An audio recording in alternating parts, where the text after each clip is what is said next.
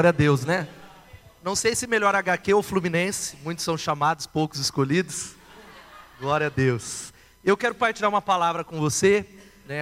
Deus tem colocado no meu coração, estava orando nessa semana qual direção a tomar, o que eu iria ministrar e sem dúvida nenhuma, tudo aquilo que nós temos vivido como igreja, Deus me deu essa palavra, uma palavra que eu tenho ministrado especificamente para pastores. Então eu não ministrei essa palavra para a igreja, mas eu creio que é uma palavra que tem muito a ver com aquilo que eu tenho vivido como pastor dessa igreja, que tem a ver com a plantação dessa igreja, com as crises que nós vivemos. Eu quero conversar com você, solta para mim, Vitor, sobre aproveite as crises para gerar uma liderança frutífera. Você pode falar isso? E aí eu vou pedir a sua paciência, ainda estou com 38 de febre, mas, e aí essa palavra tem tudo a ver com isso, mas eu quero convidar você mais uma vez a ficar em pé e abrir a Bíblia em Josué capítulo 1. Josué capítulo 1, os versos de 1 a 9. Essa é uma palavra que eu tenho carregado, é uma palavra que nos momentos de crise que você, como membro da Bethesda, sabe, as crises que nós temos passado, as lutas que nós temos enfrentado, e eu tenho carregado essa palavra. Essa palavra tem tocado na vida de pastores, tem tocado na vida é, de ministros em alguns lugares que eu tenho ido, mas, e orando nessa semana, Deus nitidamente falou: essa palavra é para ser ministrada para os seus líderes, é para os seus líderes, é para a sua comunidade. E o texto é Josué capítulo 1, de 1 a 9. Quem achou diz amém. Diz assim: depois da morte de Moisés, servo do Senhor, disse o Senhor a Josué, filho de Num, auxiliar de Moisés: Meu servo Moisés está morto. Agora, pois, você e todo esse povo preparem-se para atravessar o rio Jordão e entrar na terra que eu estou para dar aos israelitas. Como prometi a Moisés, todo lugar onde puserem os pés eu darei a vocês.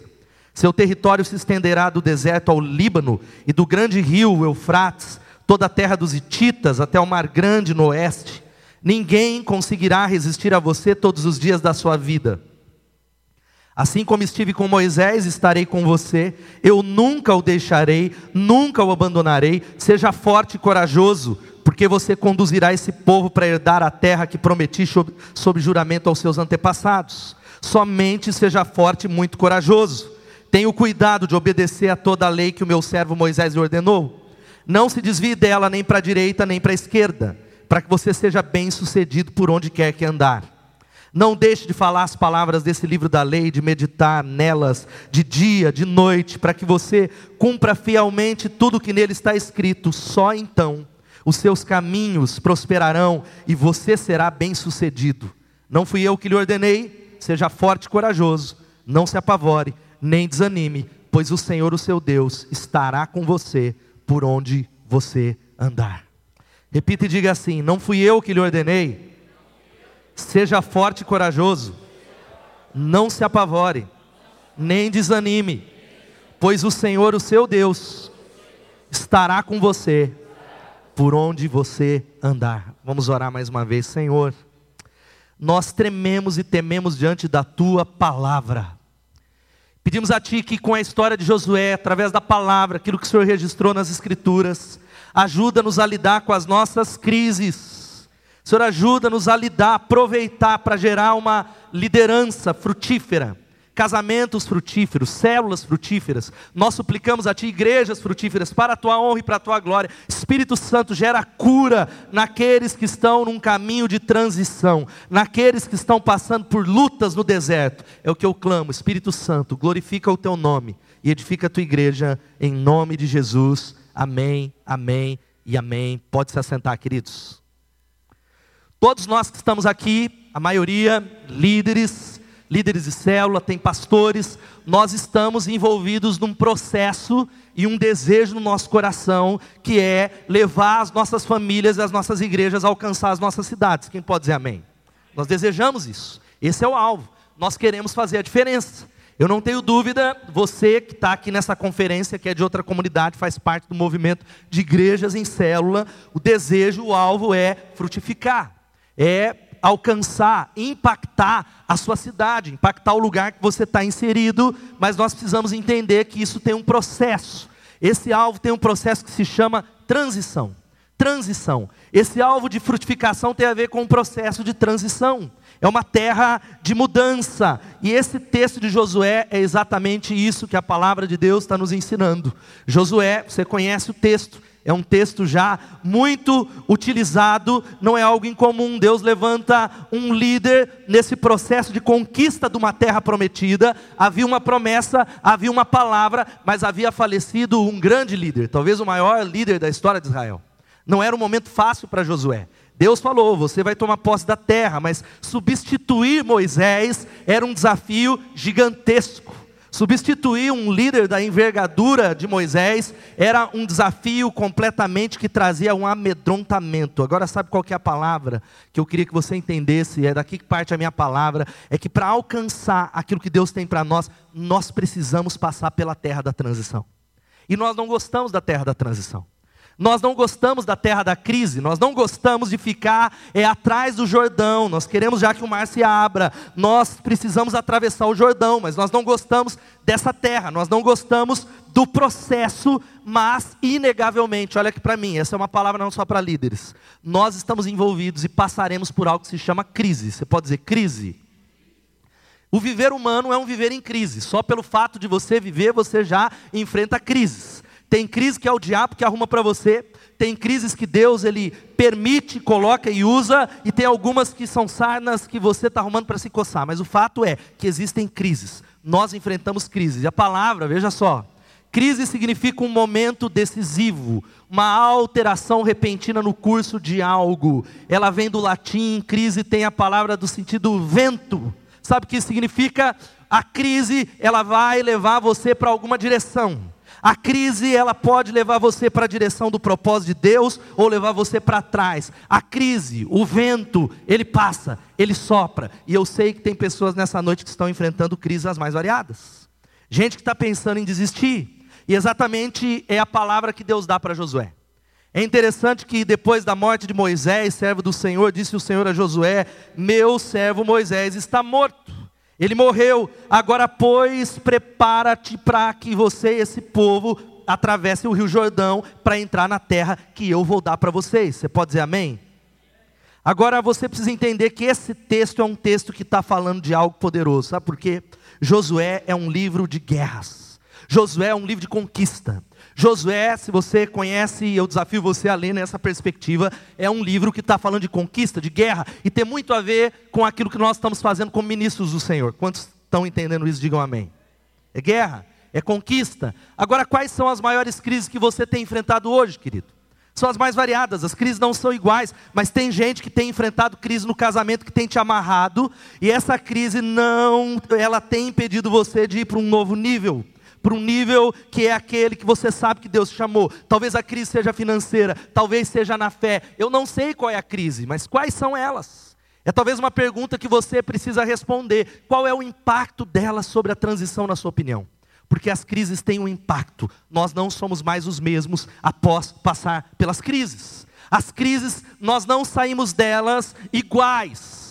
A crise ou você sairá maior, mais forte, mais cheio de Deus, mais maduro, respondendo a ela, ou você sai quebrado, arrebentado. Essa é a palavra. Qual é o impacto? Talvez você como pastor aqui, talvez você é alguém que pensa assim, ó, no que se refere a essa igreja, eu preciso de ajuda para, eu não sei qual é a ajuda que você precisa.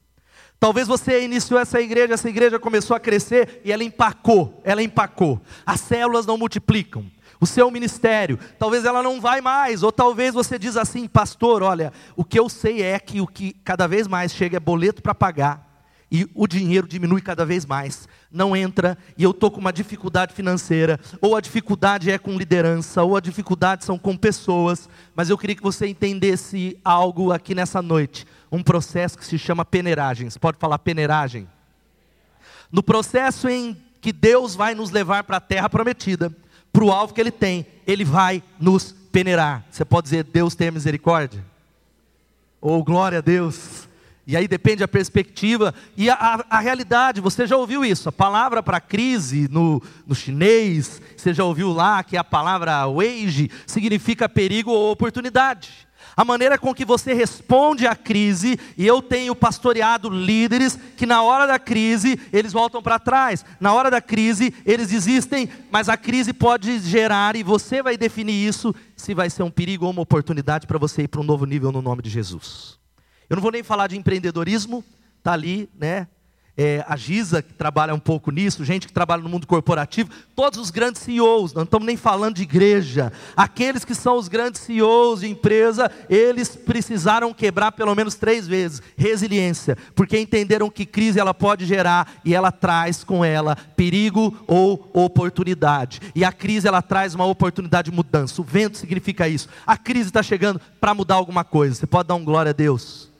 Quero falar uma frase. O Charles Darwin ele diz assim que não é a espécie mais forte que sobrevive, tampouco mais inteligente, mas sim a mais adaptável às mudanças. A mudança. Uma outra coisa, Heráclito diz que nada é permanente, exceto a mudança. Eu gosto demais dessa frase. Vamos falar isso? Fala para o irmão que está do seu lado: nada é permanente, exceto a mudança. Vai mudar, está mudando. O Stephen Hawking ele diz que inteligência é a capacidade de se adaptar à mudança. O John Kennedy diz que a mudança é a lei da vida e aqueles que apenas olham para o passado ou para o presente irão com certeza perder o futuro. O seu futuro está a um passo da mudança. Deus está chamando você para mudar nessa noite em nome de Jesus. Quantos estão entendendo? Digam amém.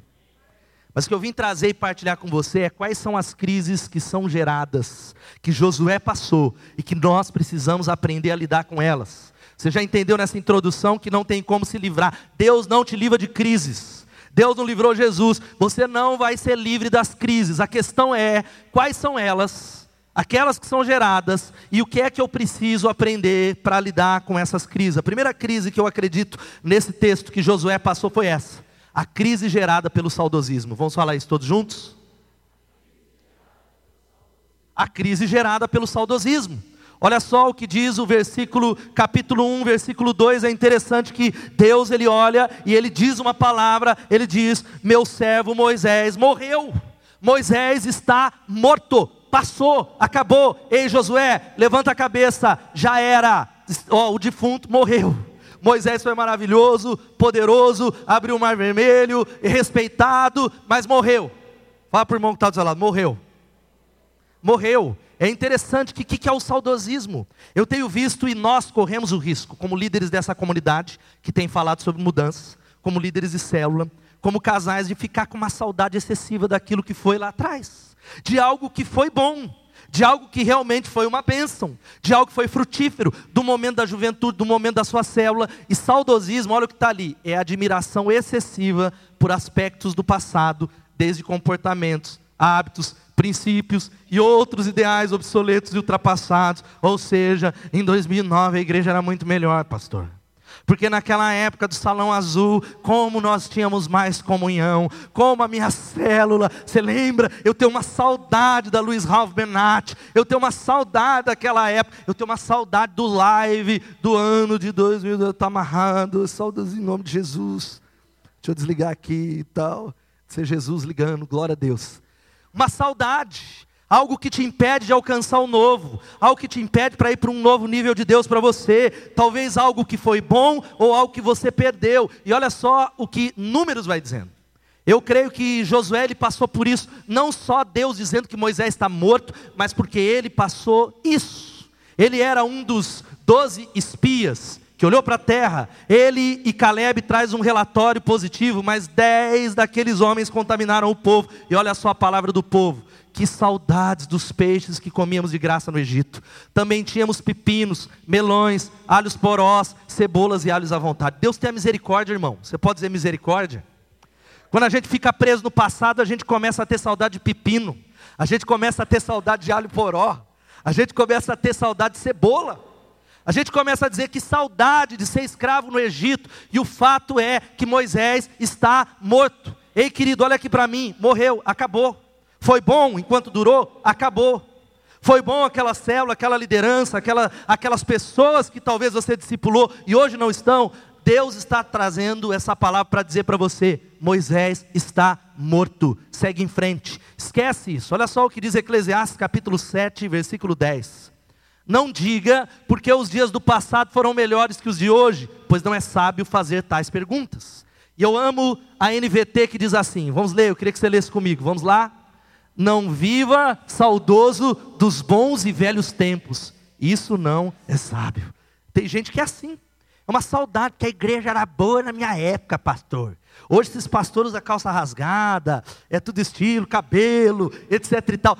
Gente boa era a nossa juventude, Edmilson. Não é, Paulo? Lembra que era, a gente brincava de escravos de Jó, jogava o caxangá. Os jovens tinham que brincar disso aqui.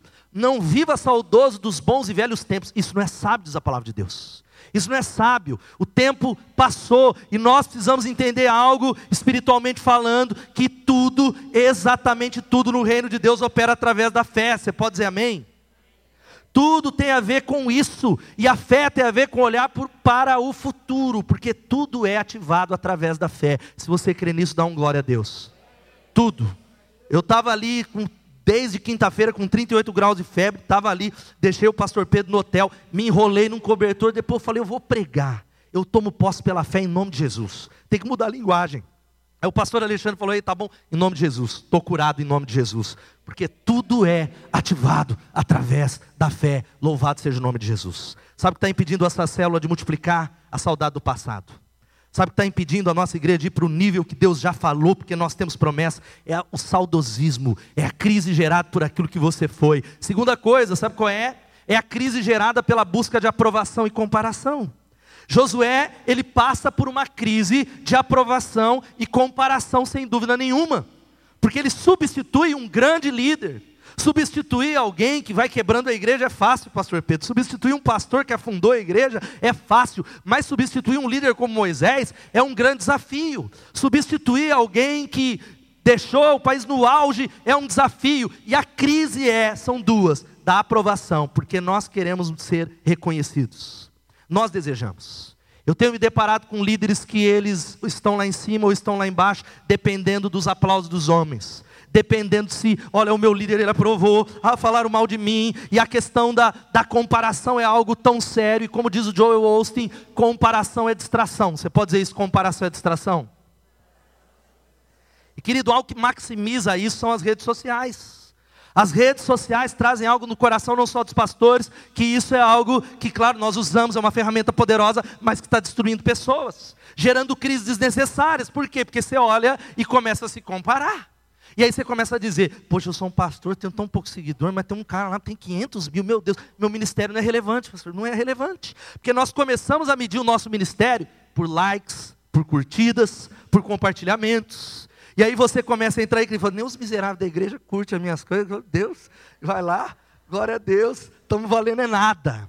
Sabe qual que é o problema? Comparação é distração, querido. Comparação. Gente que compara o casamento com o casamento do outro. Quero dizer para você que você não está lá de segunda a segunda, queridão. Porque o filho do outro é maravilhoso. Vai lá passar uma semana que você vai ver.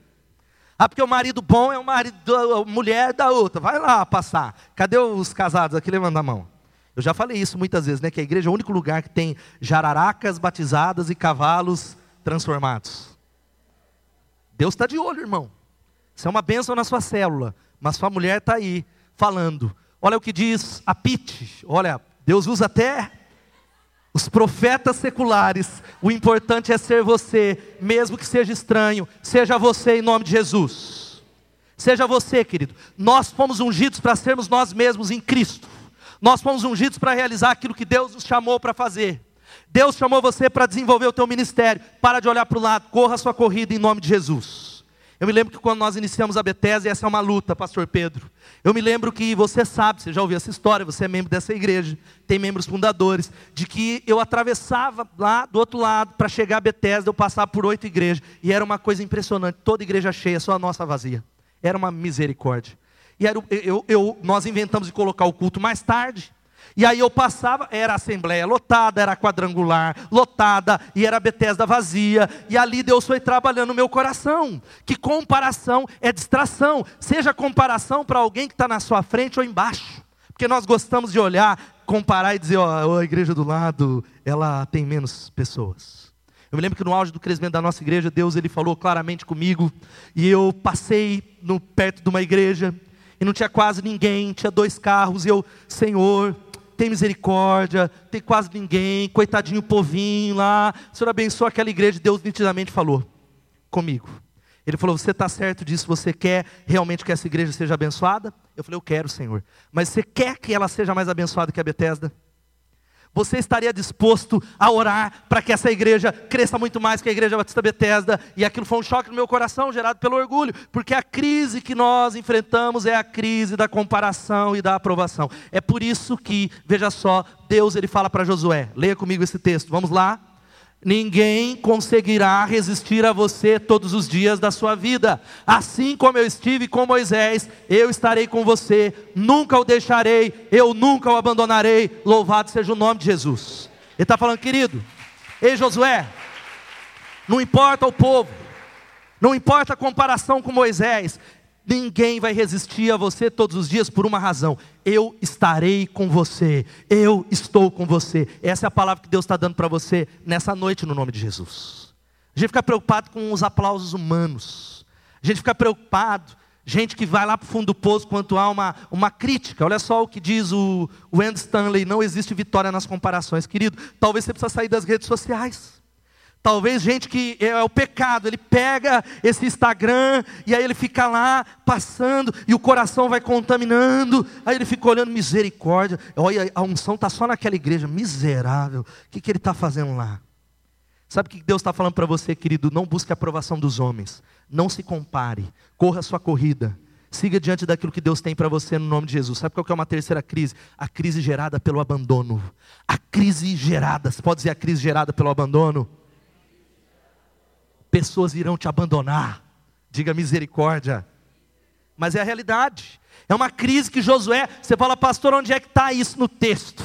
Eu não vi em Josué capítulo 1, ele foi abandonado, porque eu penso e entendo que quando ele, que era um dos doze espias, preste atenção, ele viveu com aquela geração que eram seus familiares, seus amigos de infância, as pessoas que ele amava, quando eles vão para a terra prometida, todos eles que duvidam, sabe qual que é a palavra de Deus? Que ninguém entraria na terra prometida, prometida apenas Josué e Caleb. Sabe o que, que aconteceu? Todos eles morreram, abandono, ficaram para trás. E olha só, eu tenho vivido, vocês sabem disso e talvez você tenha vivido nas suas células. Talvez você tenha vivido em outros aspectos. Assim como Deus traz as pessoas para as nossas vidas de modo sobrenatural, Ele vai tirar algumas pessoas de nós sobrenaturalmente também. Assim como Deus ele traz gente sobrenaturalmente e liga, Ele vai tirar pessoas de maneira sobrenatural também. E tem muita gente chorando, falando: Meu Deus, onde eu errei, o que, que aconteceu. E querido, eu tenho tentado viver no meio de tantas lutas. Uma das maiores crises que eu passei, e eu não vou partilhá-la aqui, porque eu não tenho tempo para isso em 2015, vocês sabem, as portas de entrar nesse local, talvez uma das melhores fases da igreja, por causa de um grupo pequeno que foi embora, mas aquilo estava acabando comigo. E a liderança falando, pastor, esse povo não estava com você, esse povo não era nem líder de célula, esse povo não amava a igreja, mas foi uma crise pessoal, onde Deus estava me peneirando me ensinando esses princípios que eu preciso me lembrar. Sabe qual é? Não tente convencer as pessoas a amarem você. Não tente persuadi-las a ficarem além do tempo em que forem úteis. Deixe elas irem. Não tenta fazer as pessoas ficarem. Agora eu não estou falando aqui, vamos abrir um parênteses, que você, líder de célula, safadinho, que olhou isso, não visitou o cara que está afastado. Vai visitar ele amanhã. Amém? Não é disso que eu estou falando. A gente está falando uma outra situação que você está entendendo no nome de Jesus. Eu estou falando para pastores. Eu estou falando para supervisores, para coordenadores. A gente fica mendigando o amor das pessoas, tentando persuadi-las a ficarem além do tempo em que elas já foram úteis. Deus já determinou um tempo marcado. Tem pessoas que vêm por uma temporada. Pastor Alexandre, é fato. Pessoas que passam por uma temporada. Porque quando Deus, veja só, coloca pessoas no seu caminho, creia nisso em nome de Jesus. Líder de célula, creia nisso. Você não precisa tentar obter o favor delas e fazer tudo perfeitamente para manter elas felizes. O problema é que a gente fica sambando. Preciso, se eu falar, ele vai embora. Se eu fizer isso, ele sai da minha célula, já está vazio. Se eu fizer aquilo, esse meu amigo vai me abandonar. Eu quero dizer que existe a diferença. Eu tenho entendido isso como pastor, com muita dor, com muitas lágrimas, com muita luta. As pessoas que são por você e aquelas que estão com você. E é diferente as duas coisas. Aquelas, veja só, aquelas que estão com você depende do seu rendimento. Você conhece amizade assim?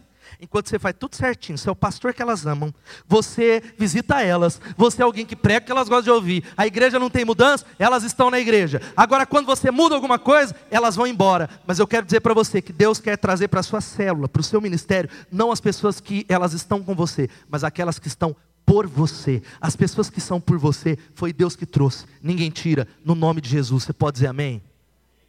É tempo de passar, não é fácil. Um tempo de tentar agradar, porque se você permanecer aberto, Deus vai dar as pessoas que não estão apenas com você, mas as que são por você. Você crê nisso, líder, em nome de Jesus? Descansa teu coração, ame profundamente, evangelize, mas creia que a crítica faz parte. Aprenda que a crítica é um processo de Deus moldar o seu caráter. Tem gente que qualquer crítica ele quer abandonar a célula. Ele não pode, foi criticado, mimado, criança. Olha a realidade da crítica. Não se pode agradar a todos. Não vai ter como. Nem a sua mulher se agrada. Cadê os maridos aqui? Tem como agradar? Não tem. Difícil.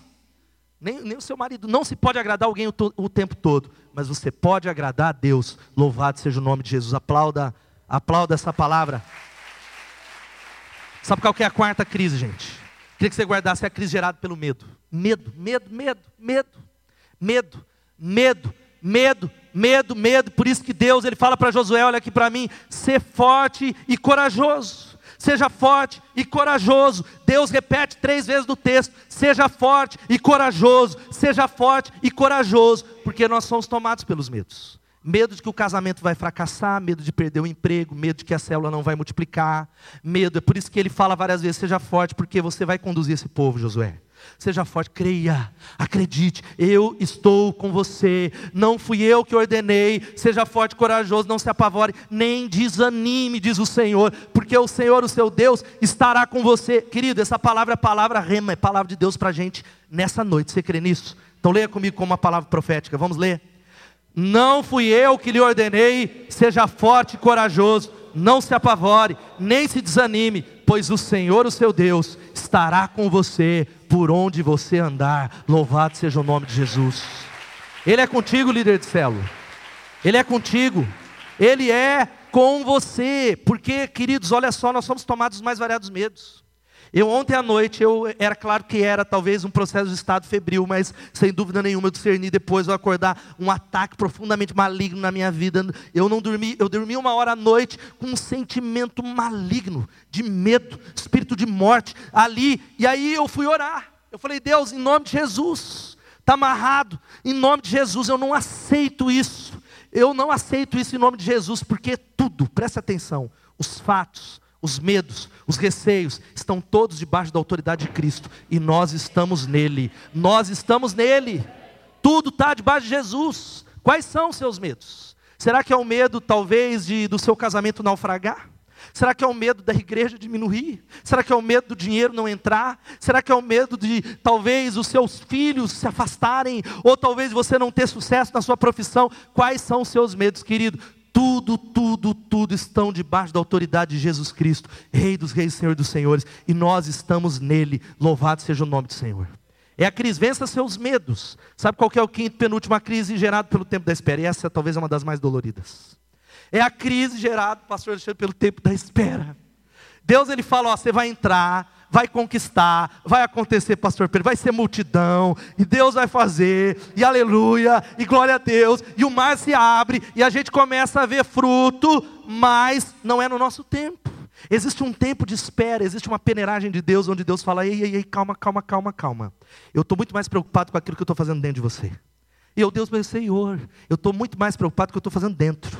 Eu estou fazendo uma obra primeiro dentro para sustentar a obra a longo prazo. Eu estou preocupado, eu sou o alvo. E aí a palavra, sabe o que é interessante? Que Josué, Deus falou: você vai tomar posse de tudo. Veja só, Josué 10, 40. Vamos ler todos juntos ali? Assim Josué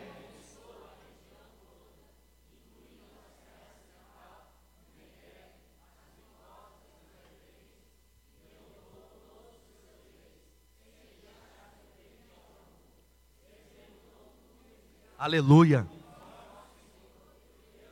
Glória a Deus, glória a Deus. Eu gosto demais desse livro de guerra. Olha só o que diz: Ele exterminou, derrotou os reis, sem deixar sobrevivente algum, exterminou tudo que respirava. Há um símbolo espiritual nisso. é conquista. Mas sabe quanto tempo demorou? 14 anos. Se você pega de Josué capítulo 1 até esse texto, demorou 14 anos. Você já parou para pensar? Gente, está levando tempo demais. Está levando tempo demais. A minha esposa não se converte. A minha célula, aquele chamado que Deus me deu para plantar uma igreja num outro local. Deus me chamou para fazer a diferença nessa nação. Está demorando demais. É uma crise gerada pelo tempo de espera. É interessante que, veja só ainda. Ele conquistou tudo isso, mas Josué 13:1, Deus diz: Olha, Josué, você ainda está muito envelhecido e ainda há muita terra a ser conquistada. Fala para o irmão que está do seu lado: há muita terra a ser conquistada. Tempo de espera, gente. Talvez a maior crise que eu, como pastor, tenha enfrentado nesse processo nosso é essa crise gerada pelo tempo de espera. É apressar e falar: Deus, eu não estou entendendo, Senhor. Deus, eu quero que o Senhor apresse esse processo. E sabe qual que é o processo principal? Deus está formando você nessa noite. Porque os dons, eles te evidenciam, mas é o caráter que te consolida. Os dons te elevam, sabe o que? Para todo mundo te conhecer. Os dons te colocam nos holofotes no palco, mas o que vai consolidar o teu ministério é o caráter. É quem é você quando ninguém está olhando. Olha só o que diz o Bonds. Ele diz que o homem e mulher de Deus é formado em recintos secretos. Está vendo a crise aí? Sua vida e suas convicções mais profundas nasceram da comunhão secreta com Deus. É lá, quando ninguém está vendo, no seu sofrimento, nas suas lágrimas. É a crise que está formando e preparando você para aquilo que Deus tem. Quem pode dizer amém? Olha só, sabe qual que é o segredo? E o Paulo vai subindo já aqui. É interessante que um dos conselhos que Deus dá é não deixe de falar as palavras desse livro da lei, de meditar nelas de dia e de noite, para que você cumpra fielmente tudo o que nele está escrito. Só então os seus caminhos prosperarão e você será bem-sucedido. Sabe o que Deus estava falando para Josué? Josué, aprenda a ouvir a minha voz. Aprenda a ouvir a minha voz. O segredo está em ouvir a voz de Deus e aí a gente precisa entender: não ouça o que os cananeus estão sussurrando atrás da muralha, ouça os gritos de Deus que vêm dos céus em nome de Jesus. Não é o que os cananeus estão bradando lá que tem gigante, mas é o que Deus está falando para você, querido. Você está debaixo de uma promessa. Nós estamos debaixo de uma promessa. E fecho, enquanto Paulo vai tocando e a banda vai subir daqui a pouquinho, vou dar um sinal. Primeiro, sabe qual que é o conselho? Aprenda a fechar os ciclos e siga em frente no nome de Jesus. Tem gente que precisa fechar ciclo aqui. Tem gente que está amarrado em 2009, em 2012. Tem gente que ficou no salãozinho lá atrás ainda. Tem gente que está lá no Atlético, não, não, entrou ainda nesse local. Tem gente que está, não é nem no Atlético, Edmilson, está lá naquele primeiro salãozinho na Rodolfo de Camargo. O cara ficou lá. Conheço gente da nossa comunidade que está lá ainda, aquela mesma igreja. Tem que fechar ciclo no nome de Jesus. Fechar ciclo não só do fracasso, mas do sucesso. Talvez você viveu um tempo tão poderoso de liderança na sua célula, mas acabou. Moisés está morto. Fecha esse ciclo, siga em frente. Segundo, não negocie a visão que Deus deu a você. Eu pregando essa palavra e orando e falando, Deus, essa palavra eu me comprometo em nome de Jesus. Eu vou dar minha vida. Eu não vou negociar a visão que Deus deu para mim em nome de Jesus e a nossa igreja. Não negocie a visão que Deus deu para você. Eu tenho visto uma geração perder o bonde da história, da estrada, e que não vai ver aquilo que Deus tem para a gente, porque negociou a visão, trocou por um prato de lentilhas, como Esaú, que era profano, e trocou a bênção da primogenitura por causa de um prato, por causa da fome. Tem gente trocando um projeto eterno por causa, sabe do que? De imediatismo. Não negocia a visão, não, querido. Não negocia, persevera, anda junto no nome de Jesus. É por isso que Deus ele falou: ninguém vai resistir você todos os dias da sua vida. Assim como eu estive com Moisés, eu vou estar com você. Eu não vou deixar você e eu não vou te abandonar. Ei, líder, Deus está falando isso para você. O que te sustenta na liderança de célula não é a palavra do pastor Ricardo, é essa palavra de Deus, Deus que te chamou. Não foi você que escolheu ele, ele te escolheu e falou: Eu não vou te deixar, eu não vou te abandonar. Você crê nessa palavra? É isso que sustenta a gente na hora da crise. É isso que faz, pastor Alexandre, na hora das crises que parece que nós vamos ser engolidos, fazer a gente continuar e falar: eu não vou parar. Eu não vou parar. Terceiro, aprofunde as suas raízes e desfrute a jornada. Minha maior luta tem sido essa, de verdade, é uma confissão para a igreja. Domingo vocês viram a minha carta que eu fiz sobre a frequência, né? Não vamos entrar nesse assunto. Já passou. E eu numa crise, estava indo para o Rio de Janeiro, um ataque espiritual muito grande. E fui para o Rio de Janeiro pela misericórdia de Deus, no hotel. Falei, pelo Elo, ora por mim que eu vou pregar só pela misericórdia. E era um ataque espiritual, maligno na minha mente. E aí o louvor, eu orando, e Deus usou lá. Voltei para casa na terça-feira, e aí no sofá, eu orando, orando. E aí o Espírito Santo, nitidamente, ele falou assim para mim. E ele falou assim: falei para o Alexandre hoje. Por que, que você está tão preocupado com a frequência da igreja? A sua preocupação não é a glória de Deus, é a reputação da Bethesda, é a sua reputação. E aí na hora, gente, uau, eu levantei, e aí o 500 quilos da minha costa foi embora. Eu falei, uau, é verdade, por que, que eu estou preocupado? Por que, que eu estou preocupado com aquilo que não está na minha mão? E eu fui para o quarto e falei, Elô, Deus já resolveu o problema. Ela, qual é o problema? O problema sou eu. Nitidamente Deus falou para mim que o peso que a gente está carregando às vezes na célula, querido, você não está preocupado com a glória de Deus. Você está preocupado com você, o que, que, vão pensar. E aí sabe qual que é a dificuldade? É que a gente não desfruta a jornada. Que é o ser igreja, o amar as pessoas, o se relacionar, o poder pregar, o poder orar, falar, eu quero ser igreja, eu quero desfrutar da jornada. Como diz o Salmo, capítulo 1, versículo 3, é como árvore plantada à beira de águas correntes, dá fruto no tempo certo e suas folhas não murcham, e tudo que ele faz prospera, mas é no tempo de Deus, no tempo certo, querido, é no tempo dele. Você crê nisso? Mas Deus ele está aprofundando a gente, porque aprofundar faz de você grande por dentro. Eu tenho entendido muito isso. Deus tem feito, vocês sabem disso, gente, é cada crise, é dispensa de pastor, e cada crise que eu tenho tido que enfrentar, e cada vez que eu vou trazer palavras para pastores, pastor Alexandre, falei, Deus, eu estou entendendo o que o Senhor está querendo fazer. Louvado seja o nome de Jesus. Como diz o Richard Foster, que é o nosso mal, querido. Eu quero orar, depois a gente vai ouvir o pastor Pedro, mas eu queria que você pensasse nisso, que a superficialidade é a maldição dos nossos dias. A doutrina da satisfação instantânea é um dos principais problemas espirituais. Nós precisamos desesperadamente não é de pessoas mais inteligentes ou bem dotadas, mas de pessoas profundas que estão crescendo dentro em maturidade, respondendo à crise. Qual é a resposta que você vai dar diante da crise, querido? Se te mostrares fracos na hora da angústia, a tua força será pequena. Se te mostrares fraco, ou se você se mostrar frouxo, a sua força será pequena. Provérbios 24, 10.